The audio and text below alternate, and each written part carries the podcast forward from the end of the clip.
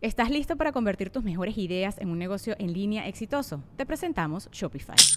Tal vez no lo sabías, pero nuestro podcast More Than Mamis es un negocio y lo empezamos por supuesto para desahogarnos y hablar sobre la maternidad, no para convertirnos en expertas de ventas y del e-commerce. Así que sí, necesitábamos ayuda para vender nuestro merch y poner en marcha nuestra tienda. ¿Y cómo suena con Shopify?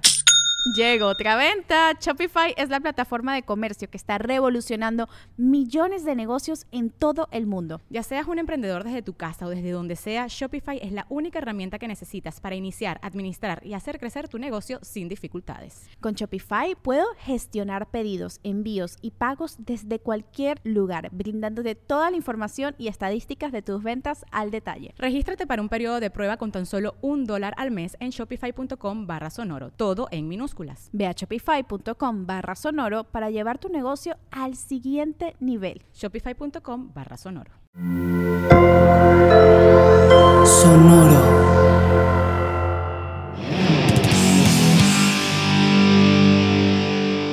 No, ¿para qué empiezo con la pregunta si ya sé la respuesta? Mejor vamos a enfocar. Ya vamos al verle enfocar. las caritas ya sé. Sí, al verle las caras ya sé. Bueno, damas y caballeros, tarea? hicieron su tarea. Ok. Hoy vamos a hablar de El Vampiro, no canadiense. Canadiense. No, australiano. Un cabrón que parece pinche Nosferatu con pelo. Un cabrón que parece que duerme en un pinche sarcófago, el hijo de su Pinky Wonder. Así, se levanta casi. Damas y caballeros, Nicholas Edward Cave, cuyo nombre completo es AOFRSL. Ah, o sea, Sacaron su nombre una es Ni- empresa. Nicholas Edward Cave SSB. Bueno, es AOFRSL. ¿Por qué? AO, oficial de la Orden de Australia, y FRSL, Royal Society of Literature. Eh, el vato es miembro de esas dos y pues vale su nombre. El vato ya, y, y le mama toda la parafernalia de la monarquía y todo ese pedo, a pesar de que es un tipo inteligente, culto. Vamos a hablar de alguien de la monarquía.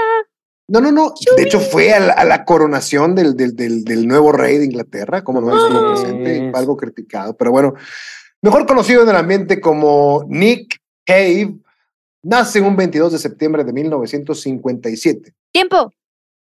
Amigos, bienvenidos, bienvenidos a su podcast favorito. Ya saben dónde están, están en Averiados, el podcast en donde hablamos de gente rota, gente enferma, gente averiada que hace música y nos hizo sentir lo mismo que ellos fuera bueno o malo. Yo soy Lords, ya se saben todo el choro. Está Shubi, que es nuestro experto musical, productor. Esta vez no. Esta vez eh, es poco experto musical y productor. Definamos experto musical. Y Coque, el posible cancelado de averiados. El, el cancelado en potencia. Antes de empezar y continuar, eh, Coque, por favor, dinos eh, por qué no ¿Qué grabamos la semana del pasada. cuerpo le quitaron a Coque la semana pasada? Tienen que adivinarlo, tienen que adivinarlo. A es ver, una tirita y es de este tamaño. Las opciones son eh, la vasectomía. un la pedazo de vasectomía, la pene, jarocha, la un pedazo jarocha de pene, o el apéndice. un apéndice o una Bueno. muela. Adivinen, damas y caballeros, voten, voten.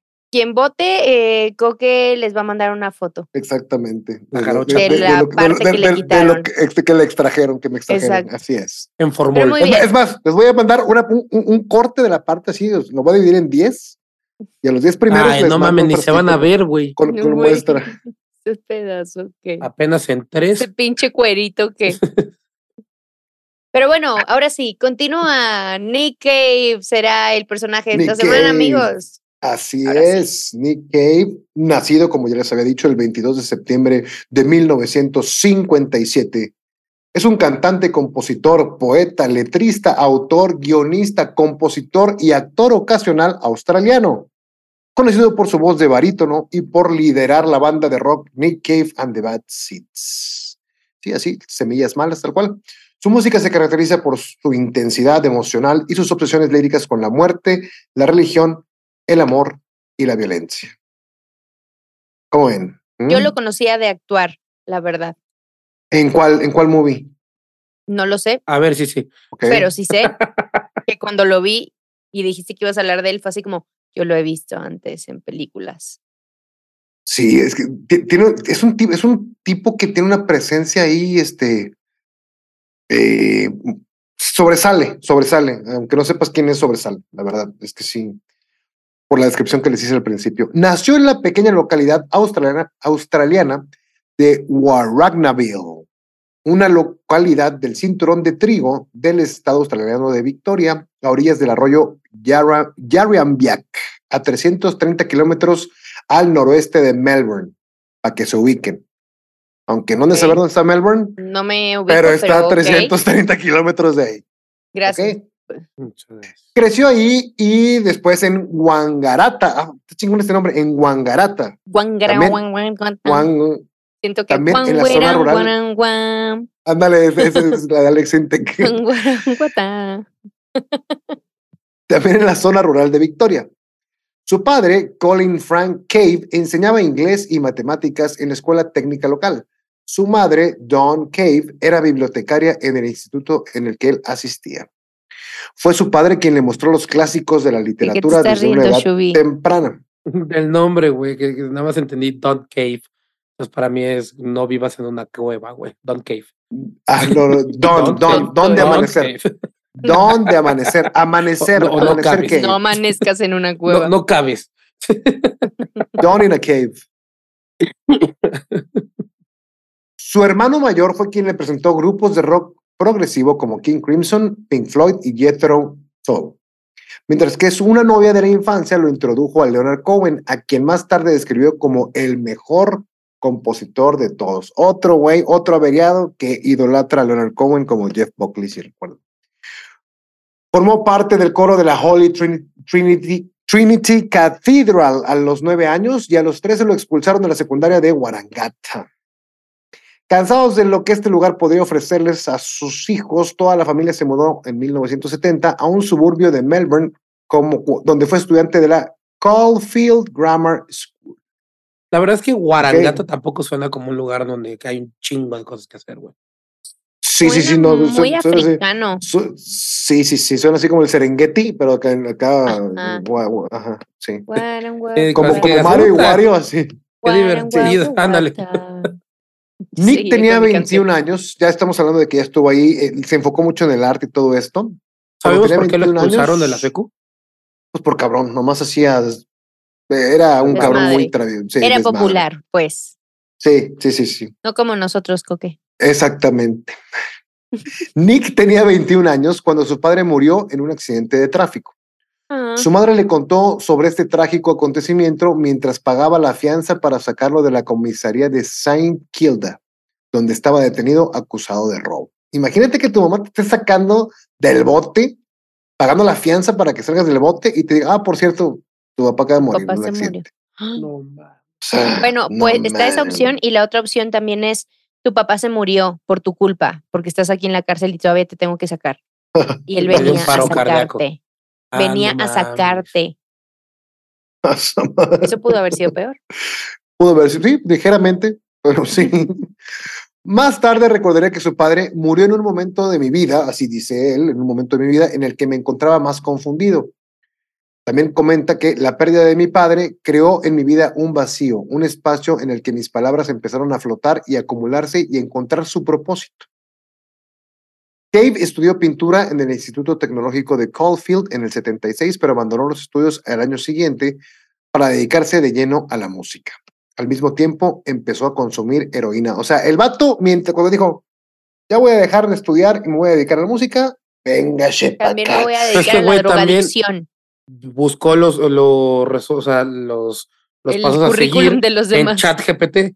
Se metió a chat GPT, ¿qué pedo? Y le dijeron, punto número uno, drogate.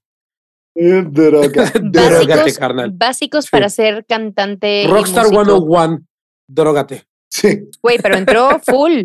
O sea, entró Sí, directo a sí, lo o sea, heavy. No, no entró con los. Sí, sí, sí. No, no entró con motita y alcoholcito Oye, y me- pastillitas. No, Sí, no, no. Me impresiona que no hemos hablado que toca algún instrumento, que ya se Justo cantaba y apenas iba a demás. preguntar así Lo como, primero es, se droga y de ahí empezó todo el desnada. No Bueno, cantó, cantó en el coro, empezó- ¿no? eh, cantó en el coro, sí, eso es el, el- el- el- el- lo más musical que investigué de su infancia. Ese creo que es el no paso número uno. empezó a tocar Pero toca el acércate piano un, divino un el vato, ¿eh? movimiento, acércate a un movimiento religioso, sé músico de lo que sea en ese movimiento religioso, después salte de ahí, pelate con ellos, drógate y vas a hacer tu carrera musical. el, el coro en la iglesia es del pre-first. Y ya la primaria Sí, ya sí, es. sí, este, sí. Ya, sí, sí, sí, hay, hay- hay estructura. Sí. A principios del 77, vio por primera vez en directo a los grupos australianos de punk rock Radio, Birdman y The Saints.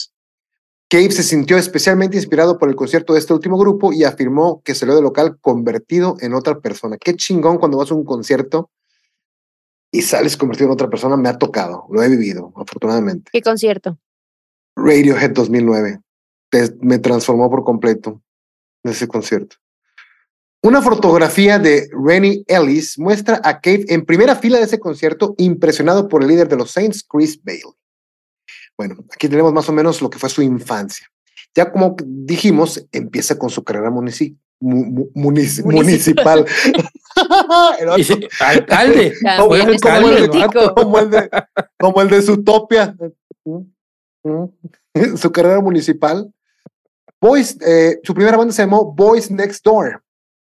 Era una especie como de, como fue como por el 77, 78, que es una especie de post-punk, este Shubi. Muy al estilo de The Cure en un principio y Joy Division, pero Ok. pues sí, con a un nivel un poquito más eh, inferior. Y la formó con Mick Harvey, a quien conoció, Phil Calvert, conoció en, en- en- desde 1973, por fin pudo hacer una banda con él. Este, Phil Calvert, John Cochivera, Brett Purcell y Chris Coyne, compañeros de estudio en la Caulfield Grammar School. Fundaron esta banda y Cave era el cantante. Su repertorio consistía en versiones rudimentarias de canciones de Lou Reed, David Bowie, Alice Cooper, Roxy Music y Alex Harvey, entre otros. Más tarde la formación se redujo a cuatro miembros, incluidos Tracy Pugh, amigo de Cave, al bajo. En el 77, per- ah, fíjate, estamos en el 73, perdón. En el 77, tras dejar la escuela, lo que estábamos comentando, adoptaron el nombre de The Boys Next Door y empezaron a tocar predominantemente material original. El guitarrista y compositor Roland S. Howard se unió a la banda en el 78. Ese Roland S. Howard también es otro pinche vato, todo flaquito, así que parece pájaro el vato. Tengo su disco solista por ahí. Ah, eso es una pinche piola. Pero bueno, murió muy joven en el año 99-2000. Eh, fueron, fueron los líderes de la escena post-punk de Melbourne a finales de los 70, tocando en cientos de conciertos en Australia, antes de cambiar su nombre por el de The Birthday Party en el 80 y trasladarse a Londres y después a Berlín Occidental. La entonces, la entonces novia de Cave, Anita Lane, se fue con ellos. El grupo se hizo famoso por sus provocadoras y caóticas actuaciones en vivo en las que Cave, Cave gritaba, bramaba y se lanzaba por el escenario, acompañado de un rock pesado y áspero, lleno de feedback de guitarra, ganándose la reputación, ya como The Birthday Party, de la banda más violenta del mundo. Ok. Órale. ¿eh? Y, y como que en- grupo en- metalero.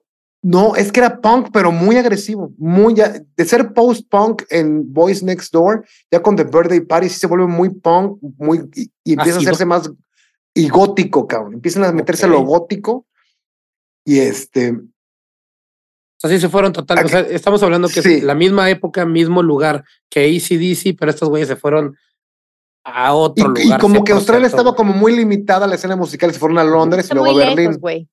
Sí, está en, está en el pinche fundillo del mundo, la verdad. Sí, pero ju- justamente ACDC es lo mismo, van para allá, van para Londres, o sea, como que es el caminito que ya tienen todos. De Australia directo a Londres. El y- de la heroína, Hijo de la heroína. Claro.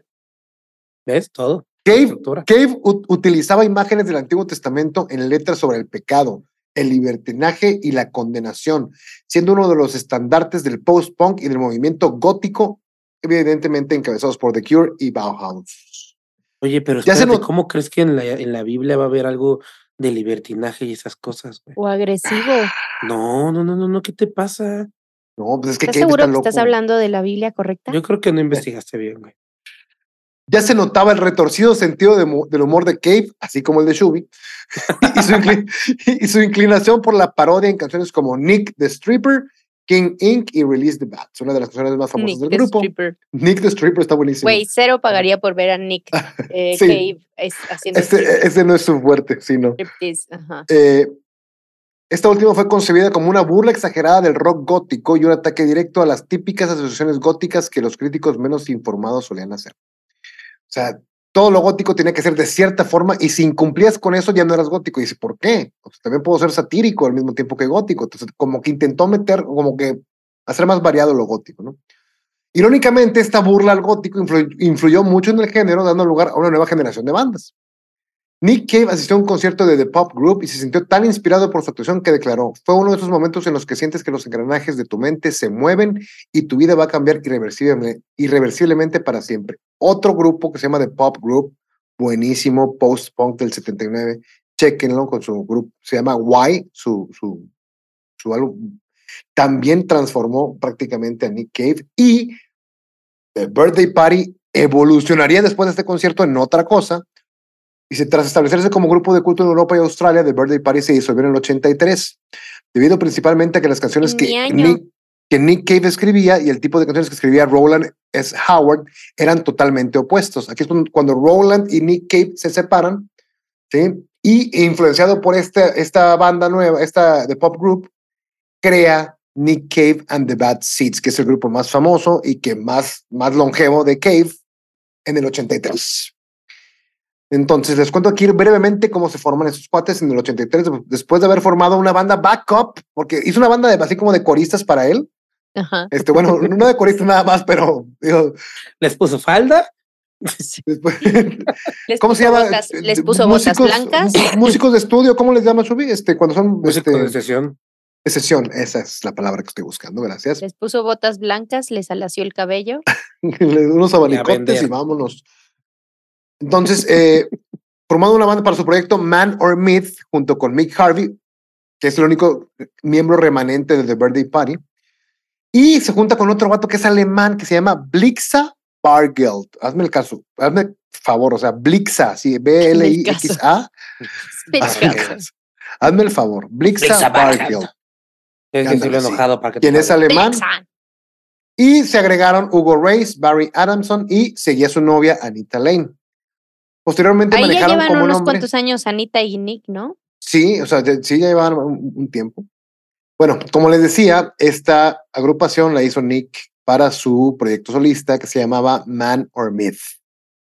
Sin embargo, cambiaron luego de nombre para ponerse Nick Cave and the Cavemen. ¿Eh? Un nombre muy original. original. No lo vi venir. ¿Eh? No, no, no, no. Y no fue sino hasta mayo del 84 que cambiaron a The Bad Seeds, derivado de un sencillo que The Birthday Party sacó llamado Bad Seed. Pues como que en honor a su banda anterior, dijo, va, Nick Cave and the Bad Seeds. Con los Bad Seeds se aventuró mucho más allá del movimiento gótico y empezó a mostrar interés por el blues de la delta del Mississippi, la música country, las canciones artísticas del icono del folk y downbeat Leonard Cohen y sacó su primer disco que por supuesto como que tiene que presumir aquí. Mira, es un vampiro, es un vampiro, te digo, este ¡Un vampiro!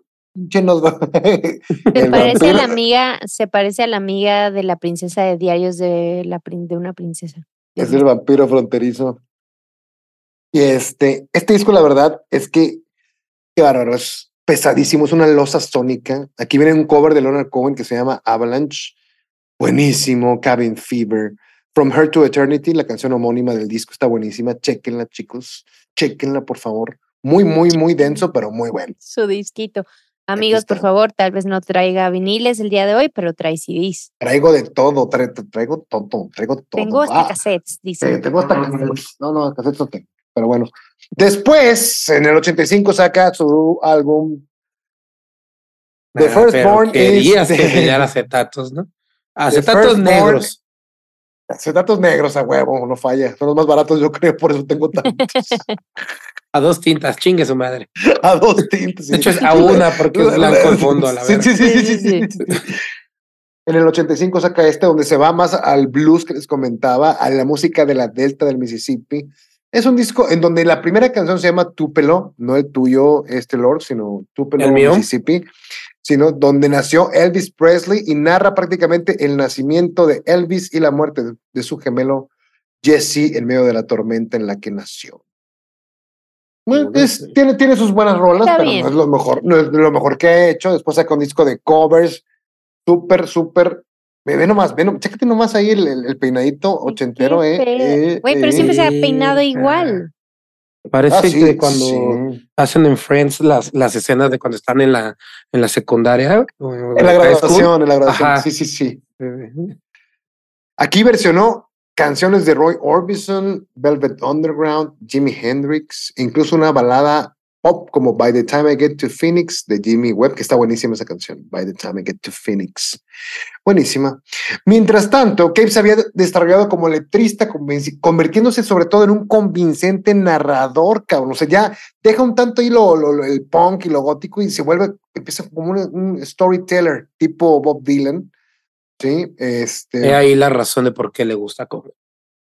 Por las Oh, letras. y saca este disco, cabrón, en el 86. Your Funeral, My Trial. Your Funeral, My Trial, ya es, es- para mí este es uno de los mejores discos góticos que hay. Ya se empieza a, a- a lucir como baladista el vato en este. No solamente el sonido gru- grueso y ruidoso, sino como baladista. De hecho, la canción, la, eh, la homónima es una balada hermosa y ¿sabes? Un, un tanto premonitoria. Your Funeral, My Trial, grábense este título porque es un tanto premonitorio. Spoiler. Es un Eh, poco loco que eh, un artista, a ver, siempre hemos hablado de artistas que varían un poco y prueban estilos, pero este Ujú. güey se ha ido de agua a aceite a pinche lodo, Sangre. o sea, ajá, Y si, ajá. y- y- y- y- y si en este capítulo llegamos a donde está ahorita, porque tiene un Sí. chingo de discos. Yo de lo que escuché, sí, lo que estoy viendo, puta, en Spotify estás así como cuando buscas la- el, el año de coque, así estás en Spotify. Dale para atrás, dale para atrás, dale para atrás. Es impresionante y digo, lo que, lo que escuché en Spotify, que es como lo más sonado, son, estamos hablando del disco baladas, del creo 94, 97 y 2004, o sea, ya es ni siquiera lo último, ¿no? Como, Intermedio. ajá, Sí. intermedio hacia los finales, pero Sí. está cabrón, o sea, impresionante. Tres millones de escuchas mensuales tiene este cabrón. Sí, Nada mal, ¿eh? Sí, Bien. nada mal. Después sacó esta chulada, esta chulada, no nada más. Nick Cave and the Bad Seeds. Tender Prey. en tres tintas. Tender Prey. Negro, pero con, con- ya. No, dos. No, porque ya el blanco son sigue más. siendo. eh, Ah, no, sí, nada más es sí. es negro, No, pero es su negro. carita es color Eh, piel. es- pero es, Ah. trabajaron con degradado del rojo. Ya, magenta le metieron ahí. Tender Prey es un viaje psicoevangélico donde se asoma la Ah, facilidad ajá. que tiene Cave de escribir canciones, baladas mórbidas, la- y la voz de Cave se va consolidando como algo más, empieza como que a grabar. Uh, Exactamente, y es en este disco. Ay, y aquí, chino. aquí tiene Ey. canciones como, como The, The Mercy Seat, que habla de la silla eléctrica, este, eh, Watching Alice, que me hace llorar, Mercy. Tengo una duda, ¿y esa de The Mercy Seat on es como una letra que habla sobre la pena de muerte o es más bien como, güey, hablemos de cuchillos? No, él está sentado en la silla eléctrica y está, re- un asesino está sentado en la silla eléctrica y está remembrando todas sus hazañas mientras, antes de que... Está pidiendo misericordia para que no lo maten o simplemente. Nah, contar. Te soy sincero, no he llegado a ese grado de análisis, pero porque no es de mis favoritas, es la- de las más famosas de él y no es de mis favoritas. Prefiero las baladitas, por ejemplo, Slowly Goes the Night. Este, me encanta en este, pero sí está, está muy bueno el disco este. Mal producido, Chubi. Y luego lo escuchas a ver y ves qué te parece, porque el propio Cape dice que se arrepiente de la producción. Eso no es El común, ¿eh? productor llorando. Eh, Hay varios, hay varios. Normalmente Sí, se arrepienten sí. de como de la mezcla o del máster o de algo así. Pero de producción es como raro. Bueno, con este disco termina su etapa en los ochentas con The, con The Bad Seeds y el vato a finales de los ochentas decide hacer películas y libros, Cam. No he tenido la oportunidad de verlos ni de leerlos, pero Tiene un poquito de tiempo libre. la expansión de Jesse sus James intereses Salió en Jesse James con Brad Ah, Pitt. sí, y, hizo- y creo que ahí, ahí participó con, con canciones en la banda sonora. Ay, sí, cómo ya no. me acordé. Como ñonga, dijo Shubi. No obstante, la expansión de sus intereses le apartó momentáneamente de los escenarios y le llevó al mundo de la ficción. A finales de la década de los 80 escribió el guion de Ghost of the Civil Dead, una polémica película sobre el asesino convicto y filósofo de la cárcel Jack Henry Abbott, autor del éxito de ventas In the Belly of the Beast. Cuando la película llegó a la gran pantalla por cortesía del director John Milcove y el productor Ivan English, Cape escribió también la partitura. Le encanta hacer las películas y él hacer las pinches este, partituras. Les, Pues fascina. o sea, lo que creo que queda claro es que ese güey escribe. sí, eh, ¿no? escribe escribe música, escribe eh, películas, escribe, Sí, sí, sí, sí, sí, sí, sí. escribe las letras de sus Poe- canciones. tiene, tiene libros de poemas y todo el pedo. O sea, mientras, escribe, permanecía, escribe, escribe, güey. mientras permanecía en Berlín Occidental, Cape siguió escribiendo y terminó su novela de miedo y odio, And the Ass, Ass así de trasero, Saw the Angel.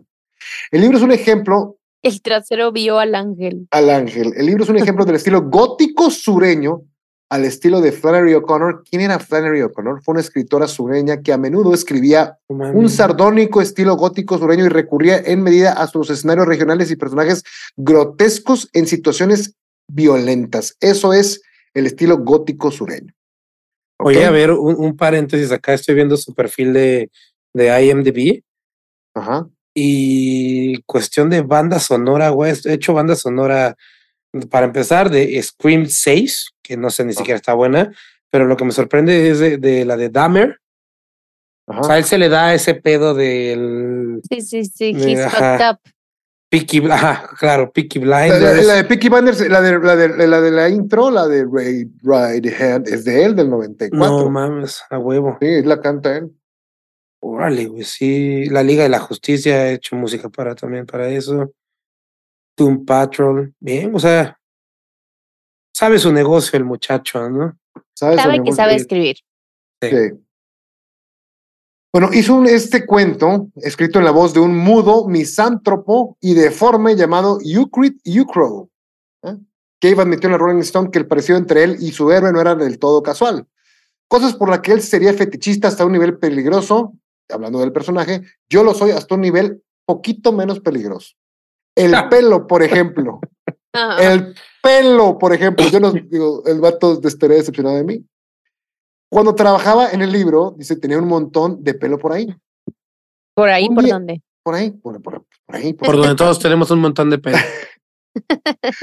Un día fui a un mercadillo y encontré esta caja. Una cajita de chocolate llena de pelo. A tres chicas diferentes les habían cortado el pelo por alguna razón y se lo habían cosido y guardado en estos largos, tro- en estos largos trozos. Lo que les había ocurrido a estas tres chicas y por qué estaban en estos en la misma caja de bombones se convirtió en toda una obsesión para mí. Entonces, ahí para que vean más o menos el tipo de fetiches que maneja el güey, el güey. No, completamente normal, completamente. Hasta Bueno. que ve un. E- En 1988 ingresó en un hospital. Siete semanas después me sacaron de ahí algo sobre. Lo que más me asustaba, continuó, era que no sería capaz, o evidentemente por una sobredosis de heroína. Dice, lo que más me asustaba, continuó, era que no sería capaz de escribir si dejaba de consumir drogas, sobre todo el speed. Es un mundo muy excitante y extraño, una vida completamente obsesiva y siento que me han quitado parte de mi impulso creativo. Las canciones son diferentes ahora, las letras son más simples, más claras, menos este embrollo de verborrea. Ya no tengo paciencia para chingarme tres horas en un solo verso. Entonces, sí, al principio le salió, cuando, dejó las drogas, creyó que su creatividad se vería disminu- disminuiría, ¿no? Pero sí cambió, sí se nota un cambio en la manera de escribir. En los 90 sí se enfoca de lleno a las baladas. Está bien raro, después de ser un pinche vato de punk y luego Es gótico y que, luego güey, yo creo que sí sea. no es lo mismo andar escribiendo en heroína y metanfetaminas, güey, que así sobrecito. Que sobre que con café. Ajá. Sí, no, yo creo que no es la misma Cinco mamada que lo no que puede pinche poner atención a su No, chamba sin café. sin café. pinche café, Imagínate no, ese cabrón que se mete a metanfetaminas, güey. No. Consejo, el té negro bien cargado puede servir de placebo, ¿eh? Consejo, porque sí, está de su puta madre. Pero El te el negro, adivinen. no.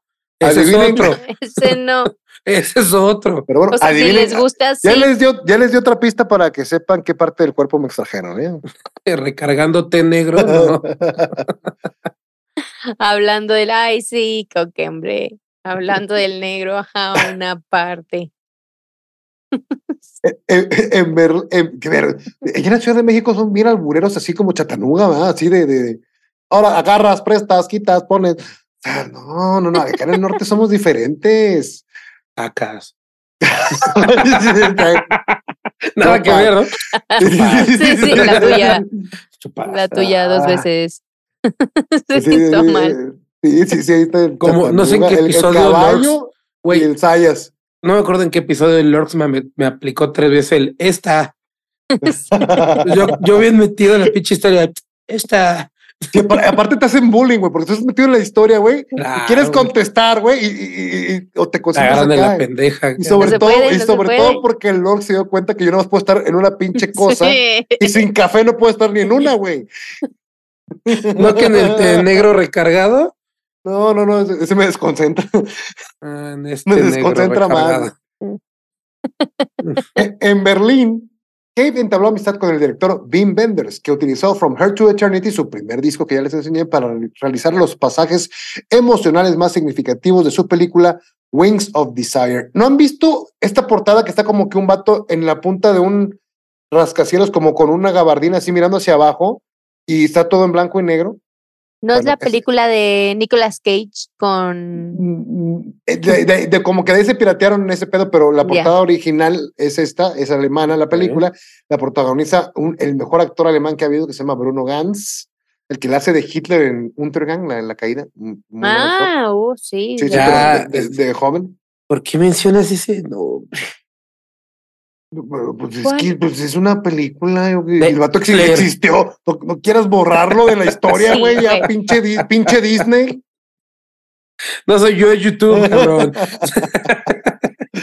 y, y más tarde le pidió que actuara y colaborara con canciones para. H-I-T-L-E-R. Y súmenlo. Dame una Sí. H.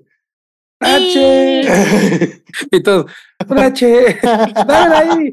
Y- Dame un montacho. ¡Eh! Bueno, este. Dame bueno, un judío. Ajá. Ay, Dios mío. Lo bueno que yo soy el que Capítulo quiere ser cancelado. ¿Qué? No me cancelé.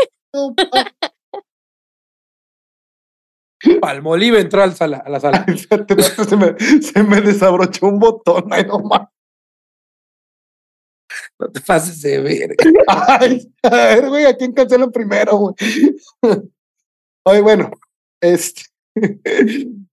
eh, como les comentaba, el director Wim Wenders eh, lo quiso el disco de From Her to Eternity para realizar los pasajes de su película Wings of Desire, protagonizada, por Bruno Ganz, uno de los mejores actores alemanes de la historia, y más tarde le pidió a Cave que actuara y colaborara con canciones en su película Until the End of the World.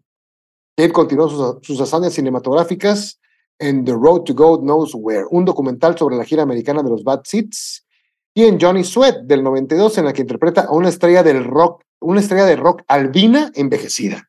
Ok. Chécate los personajes que se aventaba el vato. Alvin, ok. La estrella de rock albina envejecida. Pero bueno, ya entramos al, al Nick Cave de los noventas y en los noventas se enfoca por completo en las baladas, cabrón. Y este primer disco del 1990 de Good Son, se avienta unas baladas con unas letras, chicos, que se las recomiendo. Uf, uf. Hay Es una un rola que se llama... su papá. ¿Ah, sí? No sé. Eh, no, es, es, de la, es la parodia, de la, la, la- ¿cómo se llama? La parodia. La- Me parece a la portada del disco de Eric Clapton del Unplugged, güey. O sea, me da ese, ese vibe. Algo así, algo así. Y es este, lo de, pues, del hijo pródigo, regresa y ya sabes. Pero hay una rola aquí que se llama The Weeping Song. ¿Qué, qué pedo con la pinche letra de que no sé, dice, este, dice, padre, ¿por qué están los niños llorando? Y le dice, "Pa- padre, ¿por qué están los niños en llanto? Y le dice, ellos apenas si están llorando. El verdadero llanto apenas está por venir. Y sí es cierto, cabrón, cuando somos niños, el verdadero dolor viene cuando somos adultos, cabrón. Luego también un verso que dice, este, Padre, ¿por qué estás llorando? Y tu, tu rostro está mojado. Perdóname, Padre, no quise haberte lastimado. O sea, eh, no, no, no, no, el Oye, tipo está ¿estás en bien? otro nivel, en otro nivel, es que está en otro nivel, en otro nivel de escritura. Y pero- saca su pañuelito. Como que el vato luego ya dice, como que no me está gustando ser baladista y retoma un poquito el rock. Un rock con guitarras acústicas, un rock suavezón, un rock comercialón aquí en Henry's Dream. No es mi disco favorito de él, pero chéquenlo. Es, un- es una buena introducción a Nick Cave si no conocen nada de él. Te lo recomiendo. ¿sí? Y este, ya estamos en el 92 por aquí. empieza a coquetear. El vato se va a Brasil en esta época más o menos. Ahorita les cuento por qué. Aquí en el 94 saca este disco que es una portada famosilla, Let Love In, en donde viene la de Red, Red Right Hand, que es de la intro de Peaky Binders. Y este sí es un rock comercial, pero de muy, muy alta calidad. Viene Es Do You Love Me, Su tercera Viene canción más escuchada es Red Right Hand.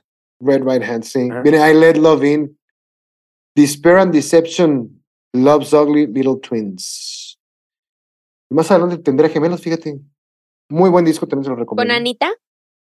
No, Anita, ah, para esto, ahorita vamos a entrar a la parte sentimental de que el vato, eh, si era, si era pito loco. ¿Y tenía o sea, tiempo? Sí, sí, andaba de, de sí, sí, sí, sí, sí. Cuando era joven me parecía que era guapo, ahora solo es como creepy.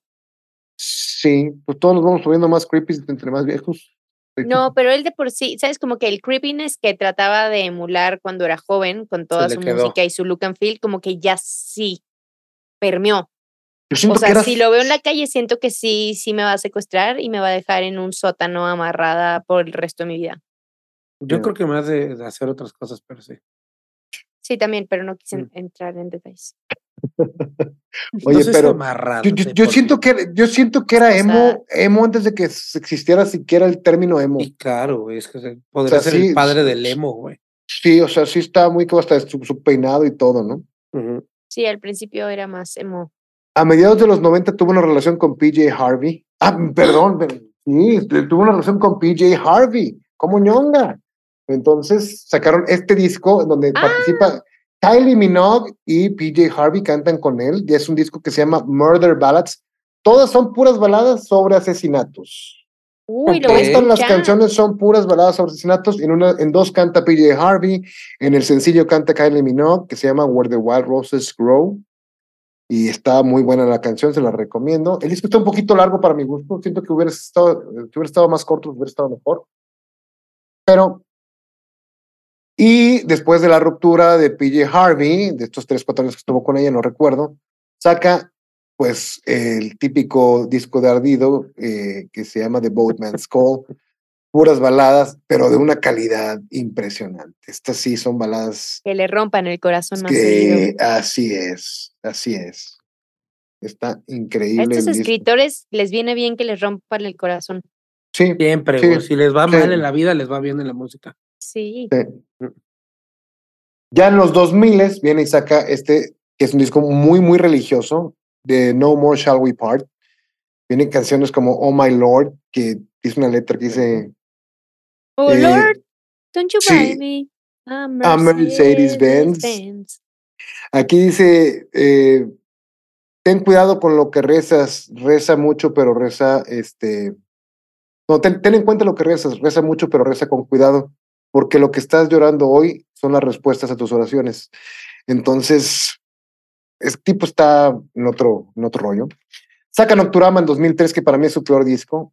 Eh, un poquito. y no- aún no- así lo compré. es como, un- es como, un- no, es para la colección, por supuesto, pero tiene una rolota que se llama Babe, I'm on Fire, que dura como 11 minutos de repetir lo mismo, pero está buenísimo y el video también, chequen. 14 con 46. Ah, va a ser 14 con eso. 46. Gracias. Gracias. Por, Mi por canción de Table dura tanto, no mames.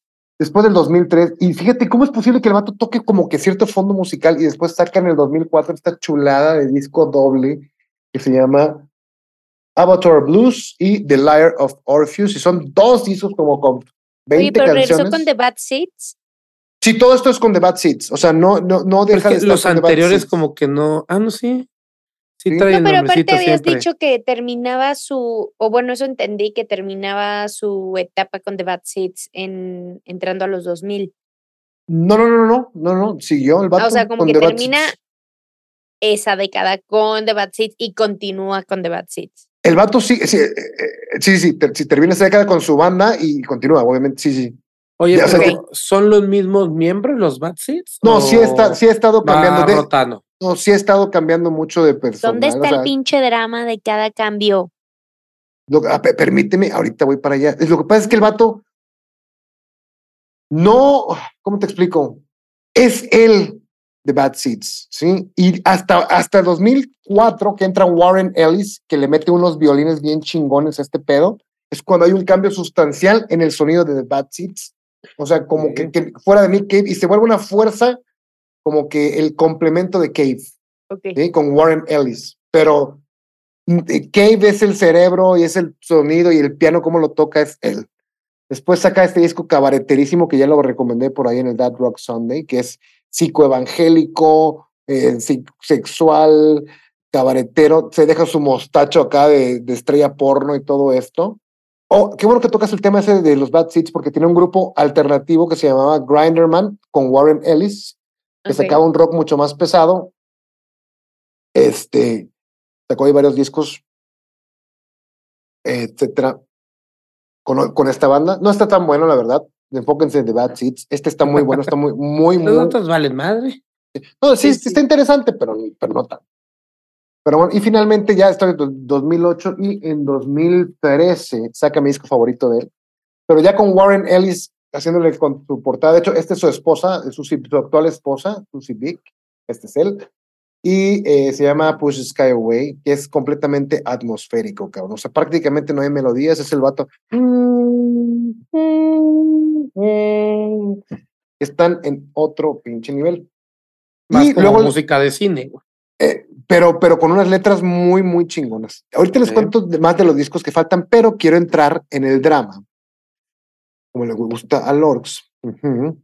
No soy la que- única, ya hubo gente el que nos puso en YouTube que les gusta el chisme. La ¿Sabes qué chisma. op- ¿Quieren saber qué opina Nick Cave de sus adicciones? Le va. vale madre. La anfetamina en lo que respecta a la pura aplicación patológica al trabajo es asombrosa, pero tiendes a tener una consideración exagerada en lo que estás haciendo. Entre tanto, la heroína, sustancia a la cual Cape fue adicto durante la década de los 80s y los 90s, en el dos, a partir del 2000, 2001 la dejó. No creo que la heroína tenga mucho valor a nivel creativo. Ciertamente si te interpone después de un tiempo en ser creativamente responsable, porque estás viviendo tu vida al capricho de la droga. No creo que eso tenga una verdadera aplicación creativa. Ojo. Y si bien dice, hace años dejó de consumir la droga, el también ex miembro de la banda de rock de, Bad Seeds recordó por qué le gustaba. Dice, ¿sabes lo que le gustaba de la heroína? Era la estructura que imponía en tu vida. Hasta cierto punto, tus opciones, tus opciones son muy limitadas. Te levantas, tienes que drogarte o te enfermas. Entonces te drogas y más tarde en la noche necesitas tomar un poco más. Y siempre que tengas algo de dinero y un suministro, tienes una vida estructurada. Si no tienes dinero, es puro caos y no lo aconsejo. Es decir, si quieres ser heroinómano, ponte a chingarle. Ese es su consejo. Defiende, la, defiende la legalización de las drogas. Estoy seguro de que para que todas las drogas, pero ciertamente, estoy seguro de que todas las drogas, pero ciertamente la heroína, recomendaría la legalización en la forma en la que puedes ir a algún lugar y tomarla de manera segura y volver por la noche y tomarla de nuevo. Es el caos que rodea esta droga en particular lo que es increíblemente destructivo y peligroso. La ilegalidad es, la razón por la que tantas personas están muriendo, ya que no se hace en condición, ya que se realiza en condiciones deplorables. Legalícenla, dice. Legalicen las Asa madre. drogas. La, la heroína, pero la heroína, cabrón, no, no- no está hablando de la es- mota. Está claro. hablando de Yo la sé, yo sé, yo sé. Es, de es la que- que mota. creo que este güey empezó heavy desde el principio, entonces. Ahora, ahí va el chismecito, ahí te va el chismecito. La vida personal. Anita Lane fue una coautora y colaboradora cercana de Cape que mantuvo una relación con ella a- hasta en los ochentas. Trabajaron juntos en varios proyectos musicales para terminar su relación a finales de los noventas. Posteriormente, hubo un tiempo a principios de los noventas en que Cape se fue a vivir a Río de Janeiro. No es cierto, a Brasil, no sé qué parte de Brasil, perdón. y allá conoció a una modelo que se llamaba. Vivian Carneiro, un- una modelo de actriz brasileña con quien Cape tuvo una relación en los años a principios de los noventas y tuvieron un hijo llamado Luke, que nació en el 91.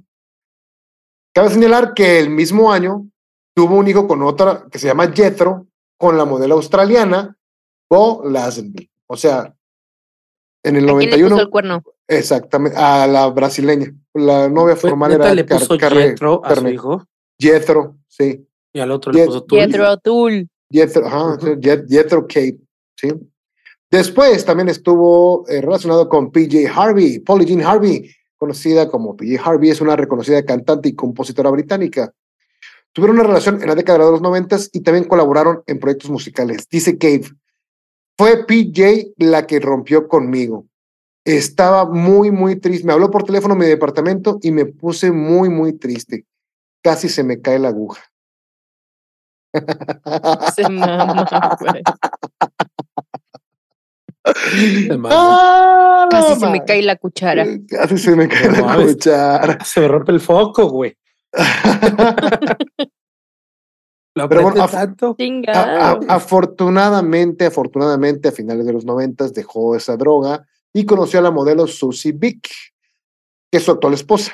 Es una modelo británica y diseñadora de moda, con quien se casó en el 99 y tuvieron dos mellizos, Earl y Arthur, en el 2000.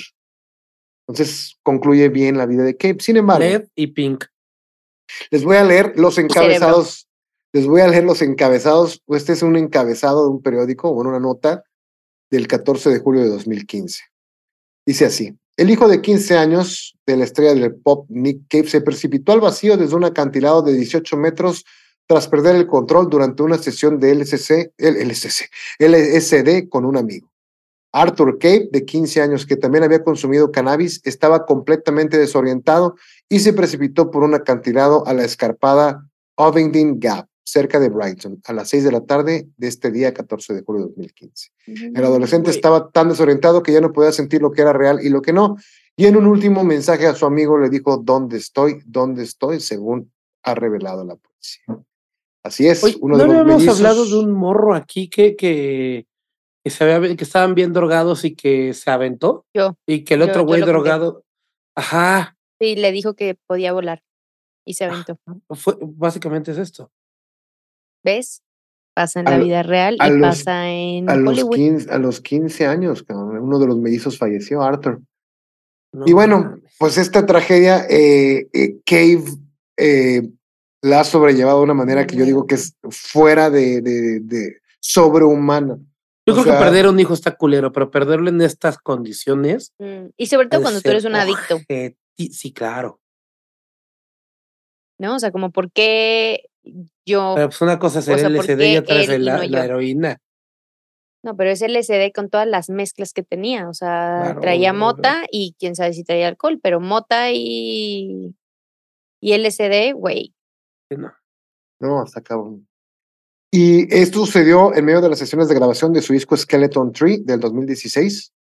Y ya se nota, se nota mucho el, el, el- el luto, pero no tanto como no, en el que sacó más adelante en 2020, en 2021, Ghosting, que se traduce como fantasmita, que le dedica de lleno al hijo. Y es, o sea, es una, Verga. es una desesperación que se escucha. Eh, hay una canción que La dice, portada no tiene madre, güey. sí, pues es una especie de paraíso, ¿no? Ahí. Poca madre. Mm, Este, donde dice, y mi bebé viene en el tren de las seis de la tarde y aquí estará su papá. Una, o sea, No, es un disco tan bueno y tan personal que eh, es como esas películas como irreversible que no lo quieres volver a escuchar lo triste y deprimente y, y, y catártico que es. Yo mm, por eso no los tengo, no tengo ni, el- ni, ni el cassette, ni el CD, ni es- estos discos. Skeleton Tree no tanto, es muy buen disco, por cierto, pero Ghosting no lo he podido volver a escuchar porque me da para abajo muy Ya para que a mí me dé para abajo un disco que da para abajo es porque te da para abajo. O sea, no, pero no, más no, si no. sabes la historia. Bajo Sí. advertencia. Entonces, amigos, si andan buscando algo triste y escuchen, escuchan esa historia, vayan a escuchar Ghosting. Sí, y bueno, y ya con Warren Ellis, ya no con The Bad Seed, sino con Warren Ellis, él y Warren Ellis solista, sacaron un disco, un disco que se llama Carnage. Está muy locochón, muy bueno, y creo que es una banda sonora de una película. Si no, es- no alcancé a confirmar este dato, pero yo nunca me equivoco. Entonces, les voy a leer otro encabezado, esta vez de un periódico del 9 de mayo de 2022. Dice así, bueno, otra nota, perdón, Ya no le haces los encabezados. es que no son, sí, ya no leo encabezado. No, Encabezados. están muy tristes. Je- no Jethro, mames. Jethro Lassenby, No. mejor conocido como Jethro Cave, el hijo mayor del cantante Nick Cave, ha muerto a los 30 años. Dos días después de abandonar la cárcel en la que ingresó por agredir a su madre, Bo Lassenby. Pietro vivía en Melbourne, la ciudad de su padre, y ha muerto siete años después de que su hermano Arthur, eh, hijo de Cave y de su actual mujer Susie Vick, muriera des, des- al caerse en un eh, barranco en. Brighton. Después de haber consumido LSD, Nick Cave ha confirmado la muerte de su hijo en un comunicado en el que pide respeto para su duelo.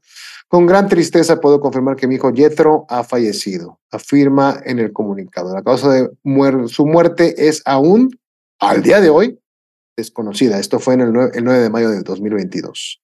Es El reciente, fallecido- Tiene un año. Sí, sí. ¿Qué El fallecido- que sucedió? Mm, Yo digo que ¿Se suicidó? sí. O lo suicidaron. No, no, estaba bien, estaba bien turulato. güey. Acaba de salir de agredir a su madre. de- acaba de salir de la cárcel por agredir a su madre. cabrón. ¿Cuánto tiempo estuvo en la cárcel, güey? ¿Se sabe? No, no, no, no sé, pero pues sí. No, lo No, que no sea, güey. El fallecido, sí, güey, no puede ser que te metan la mames. bot- El fallecido Puta nació de una mamá, el fallecido nacido de una relación fugaz de Cave con una modelo australiana, había sido modelo como su madre y había empleado el apellido Cave en los comienzos de su carrera, a pesar de que no conoció a su padre hasta que tenía siete años. ¿Qué estúpido Nick Cave se lavó las manitas? Hasta los siete, no, no, a los siete No ya- sabemos. Es que aparte, pues, a lo mejor no sabía. Pues pues, es que no lo dejaron ver. lo El vato no estaba eh, acá, picó en Australia y vivía en Brasil y, y- y La, estadística, la estadística dice otra cosa, Lurks. Pero existe la probabilidad de que no supiera. O de que no lo Sí. dejaban verlo. O sea, sí, o sea, está, pues, Australia está en el fundillo del Oye, mundo. Jethro Cave era guapo. Se te hace. Sí. Sí, sí, era guapo. Bueno. Les voy a contar qué religión, qué religión creen que es este vato. Satánica. ¿Cuál? Satánica. ¿Satánico? No. Sí. Adventista. Y antes de que me digan todo el chorro de que los satánicos no creen en diablo, ya lo sé, ya lo sé. Por eso es que estoy diciendo que es satánica. Más que guapo, Cave tiene estilo, güey. Creen en el SAT. Así que sí. No mames, yo soy antisatánico. no mames. Cruz, cruz. Es anglicano, güey. Chinga, ¿eso qué es? Sácale la cara. Ah, ¿No ok. sabes? Te, te explico, mira. Gracias, explico. carnal. Gracias, carnal. Se podría decir que el anglicanismo es el intermedio entre el catolicismo y el protestantismo. Ves que el protestantismo es el de Enrique VIII y los ingleses cuando se quería divorciar el rey este y pues le valió madre y le dijo, oye, Lutero, ven para acá. Ah, ¿Todo Hazte, este pedo? ármate otra religión que me Ármate, permita o divorciarme sea, y volverme a Ah, casar, eh, compadre. exacta- Una que se amolde a mi, a mi putería, digo a mi forma de ser. A mis necesidades. Ya saben los ingleses que cómo, cómo, cómo este, modifican todo el pedo a su antojo. Entonces, el anglicanismo está como que mitimita. El protestantismo rechaza todos los sacramentos, excepto el bautismo y la Eucaristía, mientras que el anglicanismo eh, piensa que el resto de los sacramentos se deben realizar, aunque sean secundarios. Entonces, es así incluyendo como- los de la primaria.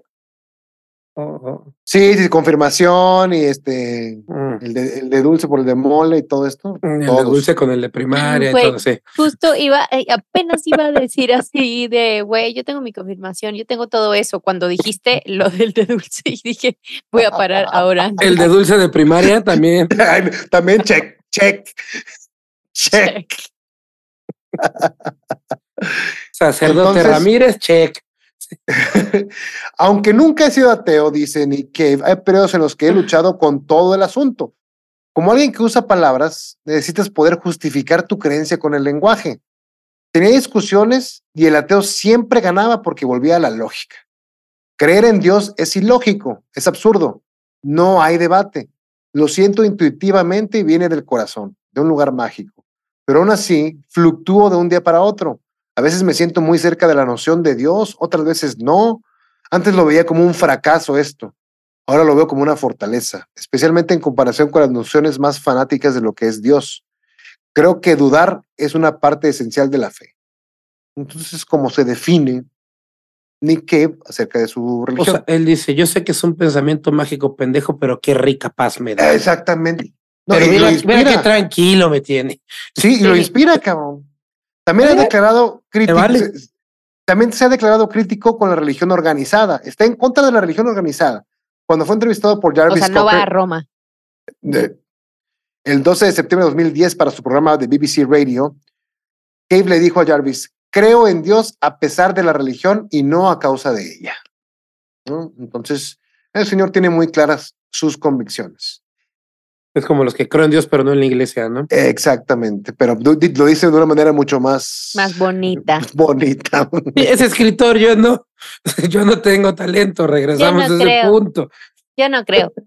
Oigan, y tiene unos documentales que ha hecho, digo, te ha hecho un chingo, pero yo he visto estos cuatro que les quiero recomendar. Se llama 20,000 Days on Earth, donde narra su vida en Brighton y es una, pues es así como Big Brother con él, pero Ok. neta escucharlo hablar y definir las cosas, eh, le pregunta a un psicólogo cosas y el vato contesta y es una enseñanza de vida lo que te da este cuate.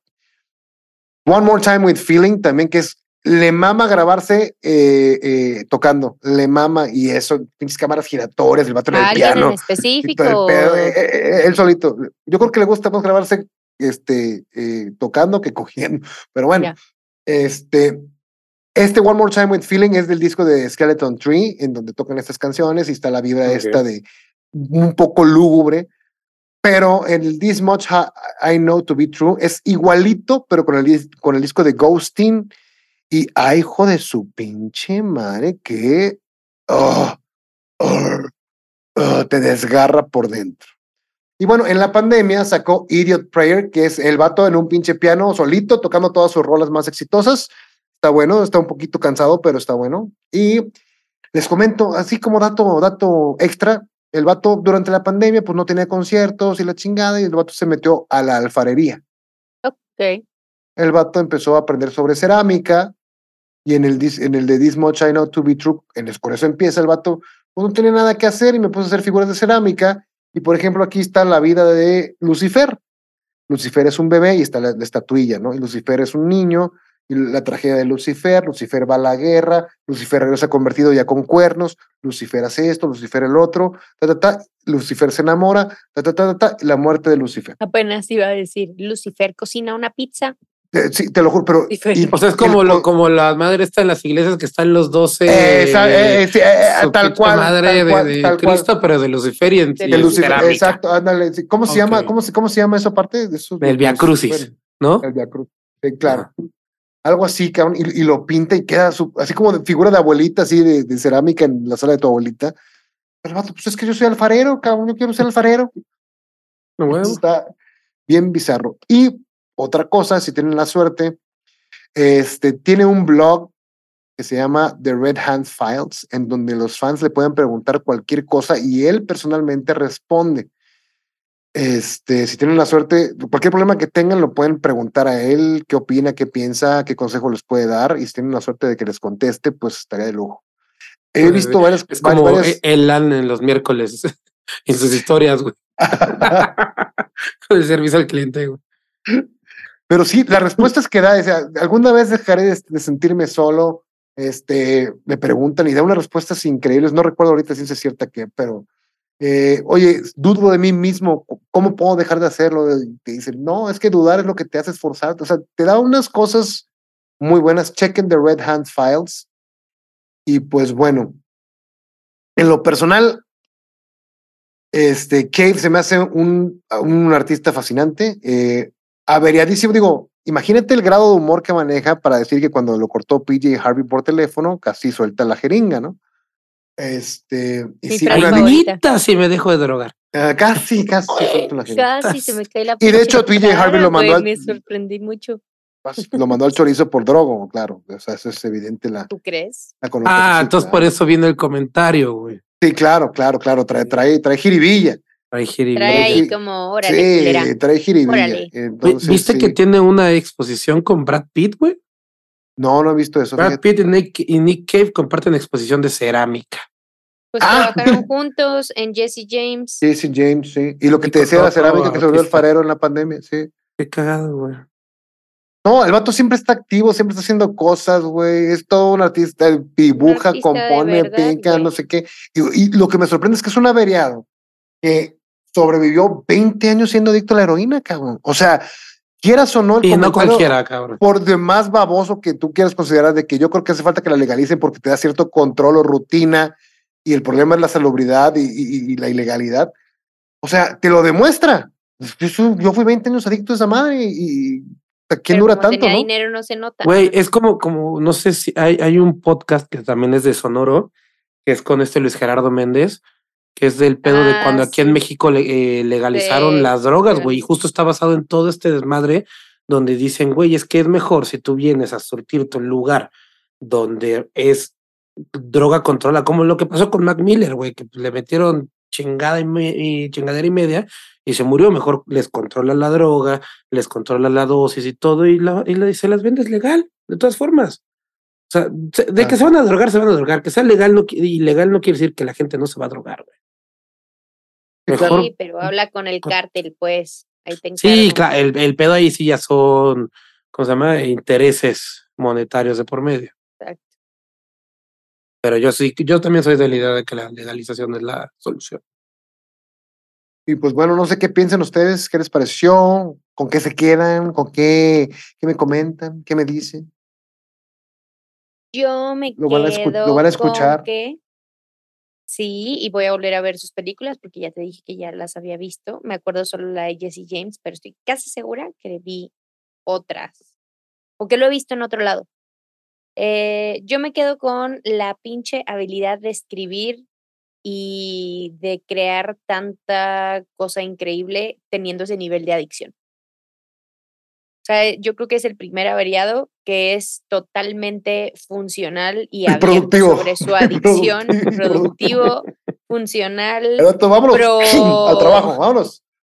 pro legalización, ¿sabes? Como, no sé, lo encuentro, no sé, e- es el primer averiado que encuentro tan raro que, que sí te compro que su adicción lo ha ayudado en lugar de hacerlo perder la cabeza. O sea, me parece muy loco, pues. Está, sí, sí, sí, uh, Sí, Yo sí, yo, bueno, a reserva, yo creo que más bien todos aprovecharon ese pedo de la droga e hicieron su arte basado de todo este, o sea, de estar hasta las nalgas de drogados, eh, pero pues no supieron cómo sobrellevarlo. Afortunadamente este güey le funcionó, supo dónde parar y hasta ahí se quedó. Sí, está, no sé, lo encuentro rarísimo, güey. Casi siempre estas historias tienen final triste y el final triste es- son los de sus hijos, no él. Claro. Sí, Sí, e- exactamente. Yo, yo me quedo con la, la, la, la, capacidad de sobrellevar dos tragedias, o sea, sobre todo la primera, la de, la de, la de Arthur, y, y- y salir adelante con eso, porque mm, no, mm, toco 11 madera años, y.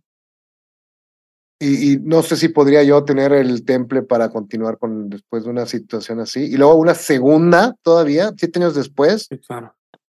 ¡a su puta madre, o sea, este tipo está hecho de otra, de otro, de, de otro, de otro plan, no sé. Sí, Pero loco. sí, sí. Te lo recomiendo, escúchenlo. Hay baladas, hay punk, hay rock. El de Avatar, ¿Qué Avatar Blues, escuchar? lo que ¿Qué quieran. Ese sí es un verdadero parkour musical y no mamá. Sí, sí, Sí, sí, sí, sí. Yo creo que, yo creo que, yo creo que junto con Bowie eh, eh, es, es la discografía más variada que, que, Sí, que conozco. Sí. Sí. Sí, sí, sí, sí. Y lo experimental tarda un poquito en caer, pero una vez que entra, uff, uff, uff. Ni el té negro. That's what she said. That's what she said. Ni el té negro. Y bueno, amigos, pues eh, a mí me gustó mucho. Espero que a ustedes también les haya gustado. Antes de irnos, por favor, Shubi, Shubi. Ok, ¿dónde te podemos encontrar? En Instagram, por favor, Just for the Record Music.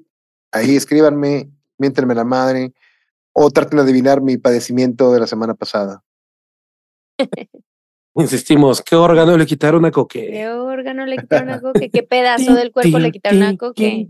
Puede no ser un órgano, Puede ser una. puede ser un pedacito de órgano. De, Eh, de miem- de miembro, de de miembro. miembros. ¿Quiere ser Este, judío? ¿Será que quiere ser judío? Pues a mí me pueden encontrar en Instagram como LordsJ. Y por favor, no olviden seguirnos en Averiados Podcast y tanto en YouTube como en Instagram. Y por último, Shubi, dinos dónde te encontramos y la reco de la semana, porfitas. Ok, bueno, antes de la reco de la semana, nada más quiero pasarles el dato correcto del podcast de Sonorum, que es Toxicomanía, el experimento mexicano. Hablan de toda la historia del doctor Leopoldo Salazar, quien logró que las drogas fueran legales durante seis meses en 1940 en México. Está bueno, Eh, spoiler alert, es muy bueno. Spoiler bueno. eh, alert, las deslegalizaron por culpa de nuestro vecino del norte. Este, y bueno, la recomendación de la semana es un- algo inusual, aprovechando que, que el artista del que, del que hablamos, les quiero recomendar una estación de radio que tiene un programa justo que es de rock de los 80s y los 90s. El programa se llama Generación X. Está listo para, para Coque, para que lo escuche. Eh, está conducido por Marco Mora. Lo, lo pueden escuchar en vivo los jueves de 8 a 10 de la noche. eh, horario Ciudad de México. La estación es Rock 101. Entonces es la recomendación de esta semana. Y a mí me encuentran en guion bajo XVBY. Para lo que quieran. Muy bien. Pues, Toque, muchas gracias. No, a ustedes por escuchar y no les quito más mi tiempo. Pues ya está. Besitos en Nos tus vemos la pompis próxima semana. operadas. Mm, En, en- en lo que, en- en lo en que lo que queda de queda ellas. de tus pompis. Voy a hacer una encuesta, amigos. Por favor, respondan qué parte del cuerpo creen que le hayan Que me quitado. mutilaron, que me mutilaron. Bueno, pues ya está. Nos vemos la próxima semana. Gracias. Bye. ¿Estás listo para convertir tus mejores ideas en un negocio en línea exitoso? Te presentamos Shopify. Tal vez no lo sabías, pero nuestro podcast More Than Mamis es un negocio y lo empezamos por supuesto para desahogarnos y hablar sobre la maternidad, no para convertirnos en expertas de ventas y del e-commerce. Así que sí, necesitábamos ayuda para vender nuestro merch y poner en marcha nuestra tienda. ¿Y cómo suena con Shopify?